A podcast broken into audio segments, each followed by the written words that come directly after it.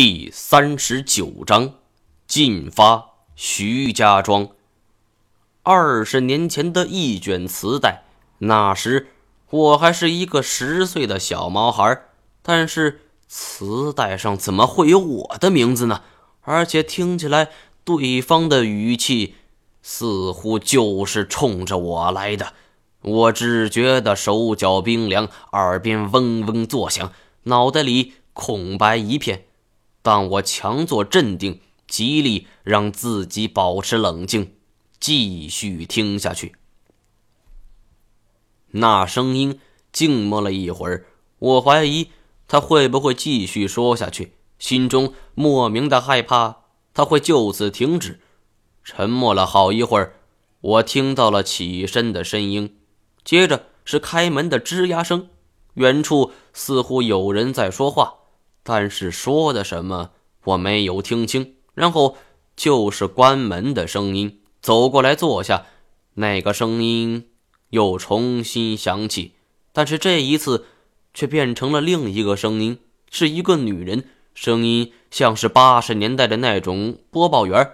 她清了清嗓子，念道：“明天。”科考队即将登山，在这长达两千多公里的山脉上找的目标很困难，但我们科考队迎难而上，不畏艰险，数次的努力终于换来了回报。我们期待明天五星红旗在峰顶飘扬。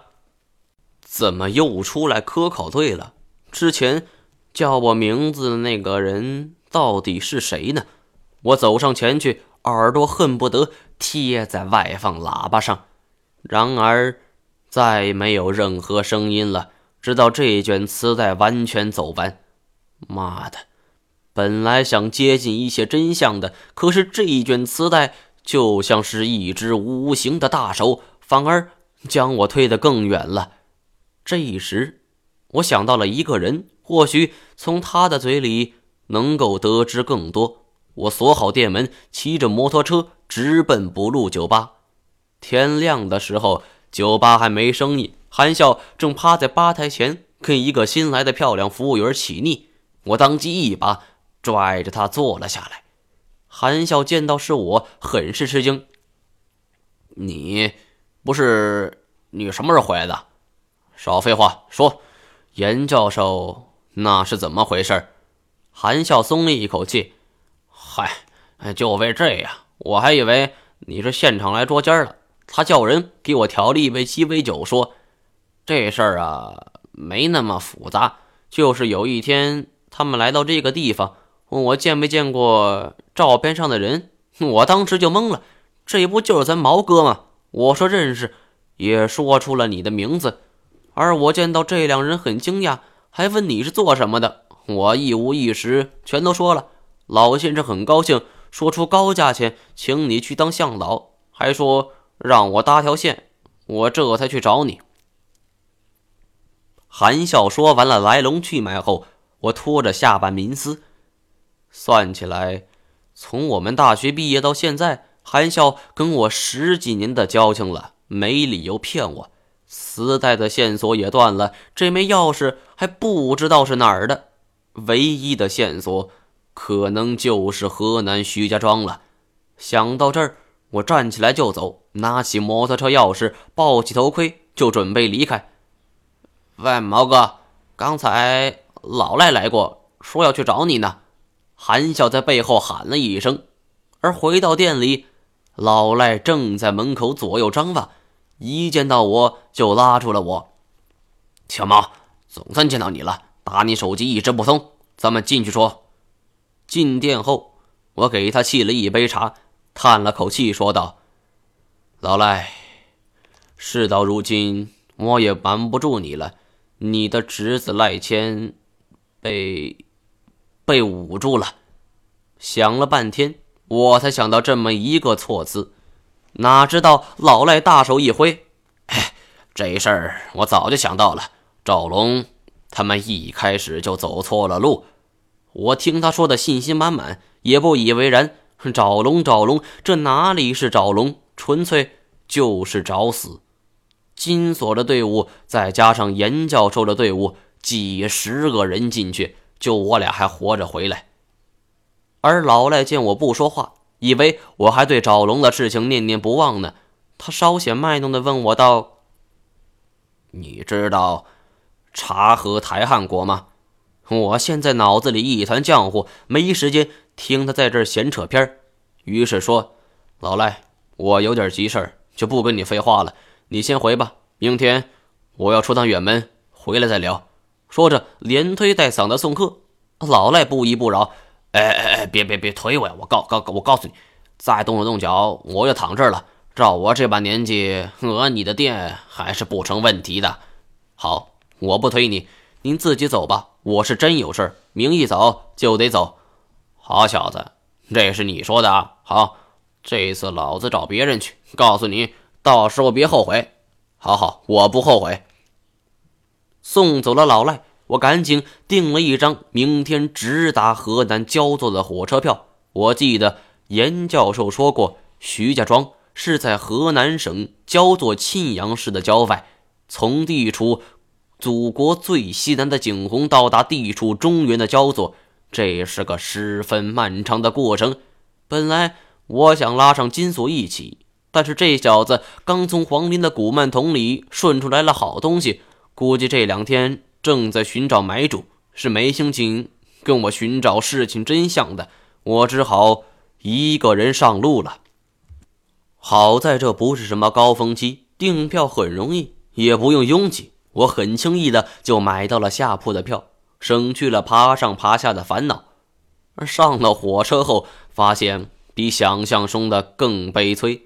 我的对面是一个年逾五旬的大妈，上了车那就唠叨个没完。头顶的铺上是个四十来岁的大汉，一上车就脱了鞋爬上去，汗脚的味道顿时弥漫开来。而对面的二铺则是个学生模样的男生。这一路上都在看书，最顶上的还不知道是什么人，这时候还没现身，估计是空铺。当我们几个都躺下后，大妈受不了了，上来就对我头顶上的大汉说：“嗯，我说这位大兄弟，你能穿上鞋吗？就你这脚味儿，谁受得了啊？咱们自觉点行吗？”那大汉。睁开眼睛看了他一眼，好像没听见似的，翻过身去继续睡。大妈冷笑一声：“哎，如今这社会呀，真是一代不如一代，没公德心的真是越来越多了。像我们那个时候呀，都说大妈能唠叨，现在我真是佩服了。一个人坐在那儿说了十多分钟，他竟然不觉得渴，听得我都觉得嗓子干了。对不起。”请问，您可以跟我们换一下铺位吗？我可以加钱。耳边传来了一记银铃般的声音。我睁开眼睛一瞧，面前站着一位美女，身着白色羽绒服，瀑布般的黑色长发映衬着娇嫩的脸庞，笑起来很是甜美，竟有点像是颜值高峰时期的徐若瑄。见我呆呆地看着她，美女又是盈盈一笑。对不起，我爷爷身体不好，您能跟我换一下吗？我可以加钱。他这么一说，我才注意到他挽着一位老人的胳膊。这老人七十多岁的年纪，一头银发，戴着茶色玻璃眼镜，精神有些萎靡。美女的要求，那谁能拒绝？好好，我连连点头，爬起来收拾东西。当我要把行李包丢到顶层铺位的时候，美女真的掏出了钱包要拿钱，我赶紧阻止。算了算了，出门在外都不容易。那老人似乎是很欣赏我似的，点了点头。嗯，小伙子，听你的口音，像是北方人呢，来这玩吗？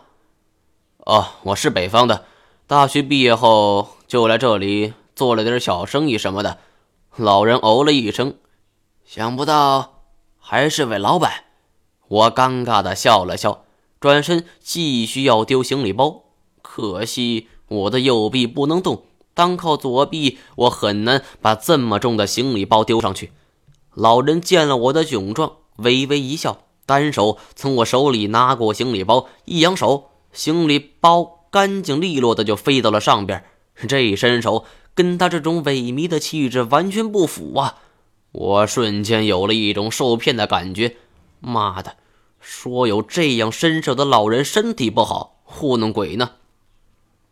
不过上铺总有上铺的好，比如躺在我对面的就是那位美女，我们也聊起来了。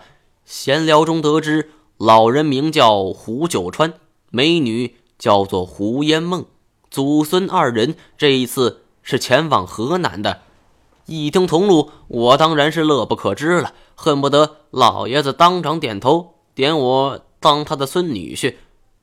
我们相谈更欢了，这一路上有了美女的陪伴，自然不显寂寞了。闲谈中，我忽然发现胡烟梦对于历史文化知之甚深，如此一来，我更是大献殷勤，投其所好。可惜。